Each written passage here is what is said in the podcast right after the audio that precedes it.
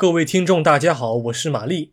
欢迎大家来收听《战史概观：太平洋战争》系列的音频节目。今天咱们紧接着上一期的末尾，来聊一聊婆罗洲之战的后续过程。一九四一年十二月十七日，也就是日方占领米里和施里亚油田的第二天，何方就出动了飞艇进行反舰打击。一架道尼尔二十四 K 一型飞艇就击沉了日本海军的驱逐舰东云号，而就在十二月十八日和十九日两天时间之内，何方又出动了多架次的 B 十轰炸机，再次轰炸米里附近停泊的日方船只，但是收效甚微。何方的 B 十轰炸机啊，它的名字叫马丁 B 十 Model 幺三九。它其实是美国生产的 B 十轰炸机，在战争爆发前曾经出口给很多国家，包括阿根廷啊、西班牙、泰国、中国。出口河属东印度群岛的外贸版，当时被称为 B 十 Model 幺三九 WH，以及后期换装发动机的幺三九 WH 杠三和幺三九 WH 杠三 A。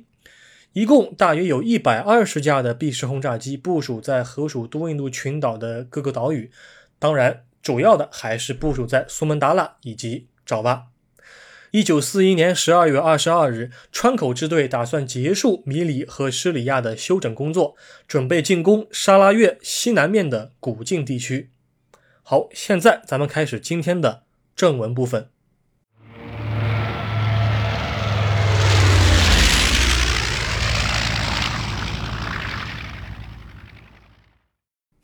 何军的最初战绩，战争早期被忽略的破交作战优势。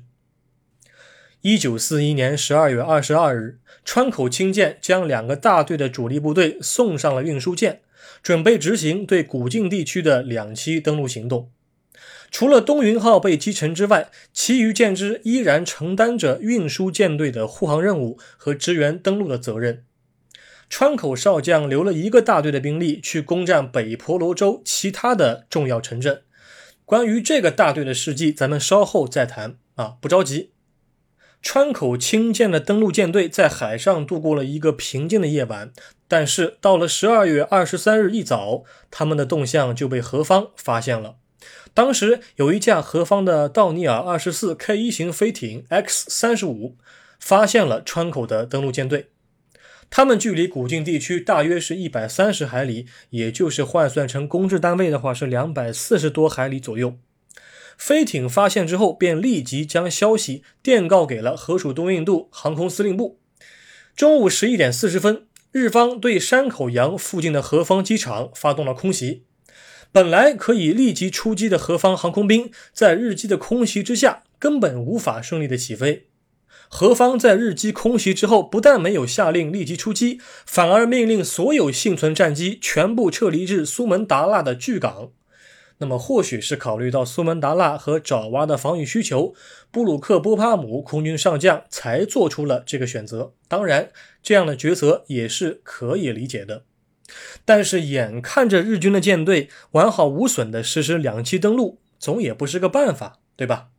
不过，令人欣慰的是，这架 X 三十五飞艇的侦察报告不只是传到了航空兵司令部的军官耳朵里，正在附近巡逻的荷军潜艇也接到了上述消息。于是，荷军的一艘潜艇 K 十四号便主动出击了。K 十四潜艇当时由海军中校格林菲尔德指挥，潜艇在十二月二十三日的晚间二十二点四十分左右开始偷偷接近。日方的舰船，并逐渐打出了所有鱼雷。当晚，K 十四潜艇击沉了两艘日方的运输舰，它们分别是日吉丸号和香取丸号。另有两艘运输舰被 K 十四潜艇击伤，它们分别是北海丸号和第三图南丸号。其中，北海丸号最终搁浅在海滩上，日方的目的是为了保舰，防止其沉没。给两艘沉没的运输舰陪葬的，除了为数不多的舰员之外，还有上百人的地面部队也随他们一起入水为安了。那么讲到这儿，咱们先岔开一下，我说一个段子啊。当时被击伤的两艘运输舰，一个是北海丸号，一个是第三图南丸号，对吧？第三图南丸号它的吨位很大，接近一万九千吨。这艘运输舰呢，击伤之后成功修复了。最有意思的是，这艘运输舰它的运气特别好，它在一九四三年七月二十四日的战斗当中幸存了下来。当时怎么回事呢？当时有一个美军的潜艇叫黑参号。黑参号潜艇在一九四三年七月二十四号发现了第三图南丸号这个运输舰，打出了十五枚鱼雷，其中只有两枚鱼雷命中该舰之后顺利爆炸，把第三图南丸号的引擎室给打伤了，其余十三枚鱼雷全部是哑弹。这两枚鱼雷是以钝角的这个射击方向这个击中船体的，但是但凡是一个。正常的军迷或者是一个有历史积累的一个人，一般来说，他们都知道，潜艇在打运输舰的时候，基本上鱼雷的行进方向和敌方运输舰的行进方向最好是垂直，这样几率比较高。但是，但凡当时美军潜艇黑参号使用这样的一般的方式打出的所有鱼雷，均是垂直方向上击中了舰艇，但是舰员报告没炸。有十三枚鱼雷没炸，当时的潜艇的指挥官 Duspit 回去之后是非常的愤怒，很无语，很无语啊！当然，这个第三图南丸号最终是在一九四四年沉没了。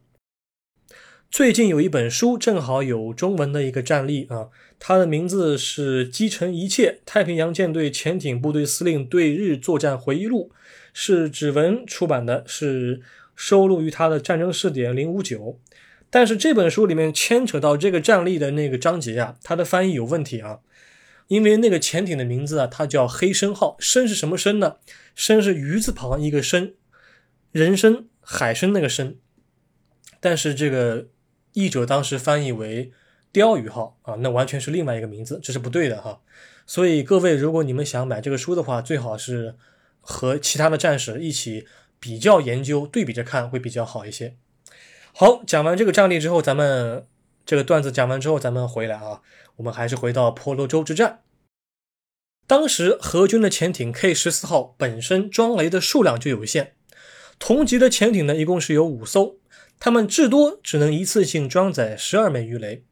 因此 K 十四号潜艇在十二月二十三日的战绩可以说是非常的令人印象深刻了。很厉害了，对吧？两艘运输舰被击沉，两艘被击伤。这艘潜艇被日军运输舰掏空了鱼雷之后，他便返回苏门答腊的泗水进行修复和整装。但是，当他重新出征之后，就再也没有碰上十二月二十三日所遇见的好运气了。虽然日方舰艇付出了一些代价，但是地面部队的两栖登陆并未受阻。十二月二十四日凌晨三点左右，登陆部队开始攻占古晋机场。古晋的守军是第十五旁遮普团二营的部队，他们无法抵抗日方的猛烈进攻，便沿着河流向南面的丛林撤退了。日军便顺利地拿下了古晋的机场。时间是在平安夜。由于日方的北海丸号搁浅在海滩上，需要有人照料。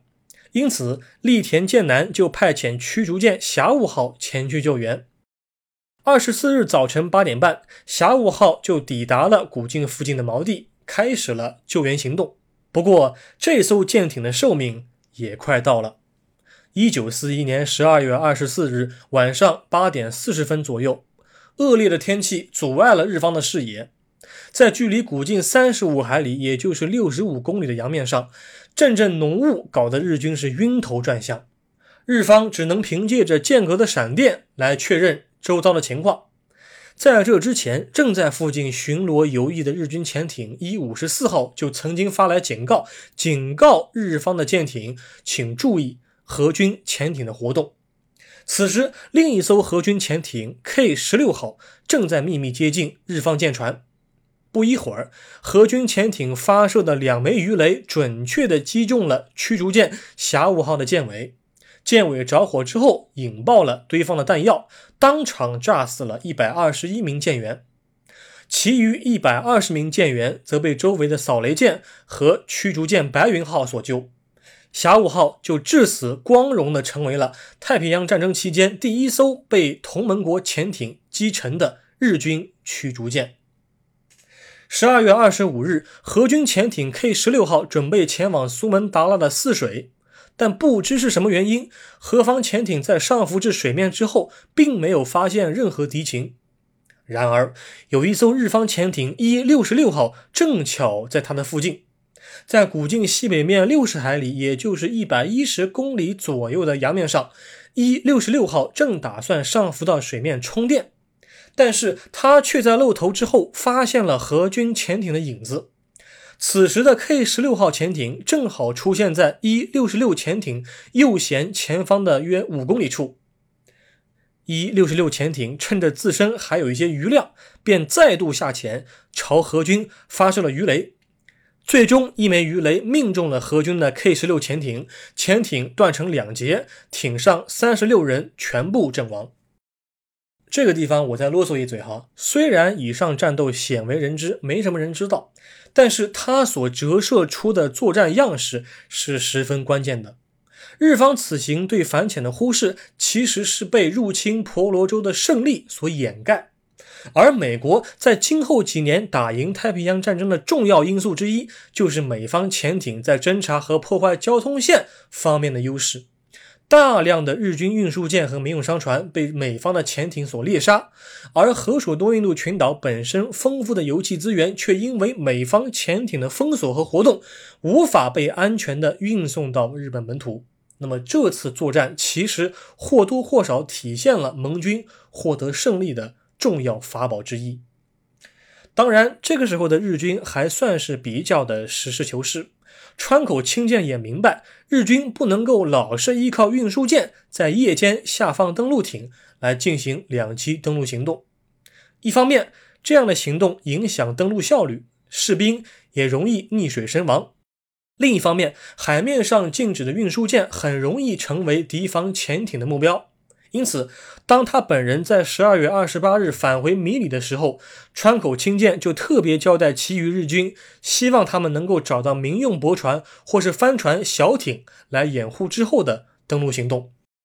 负责未来进攻任务的是渡边忠佐，他发现英方的守军已经成功的摧毁了所有大型舰只，于是他的部队就只能够四处搜集民船和小舟，拼凑一下来完成最后的运输。和两栖登陆行动，在日方占领古晋之后，荷军的轰炸机就频繁地前往日军占领的港口。荷军在一周的时间之内，就又击沉了一艘日军的运输舰和一艘扫雷舰。但是渡边大队的进度却十分的迅速。一九四二年一月一日，渡边大队就成功的入侵了纳闽和哥打金纳巴鲁。一月十八日，渡边大队攻占了山打根。山打根也就是英属婆罗洲总督官邸的所在地。总督查尔斯·罗伯特·史密斯在十九日投降，并被日军软禁。而日军在登陆山打根之后，便立即解除了当地六百五十余名警察的武装。他们没怎么抵抗，便被日军抓为了俘虏。在西面，从古晋撤退的第十五旁遮普团二营的部队，就继续沿着内陆河流和西部海岸向南撤退。在弹尽粮绝和湿热气候的共同压力下，守军终于花费了两个半月的时间，成功的撤退到了一千三百公里远的后方。但由于部队无法在热带丛林当中打持久战，因此英方便决定在一九四二年四月一日向日军投降。啊，虽然这一天的投降日期很怪，是一个愚人节，但是我相信这个决定想必是经过了深思熟虑之后而做出的。好，那么感谢各位收听今天的音频节目。我将在下一期当中开始讲述婆罗洲东面海岸所发生的战斗。我们下一期再会。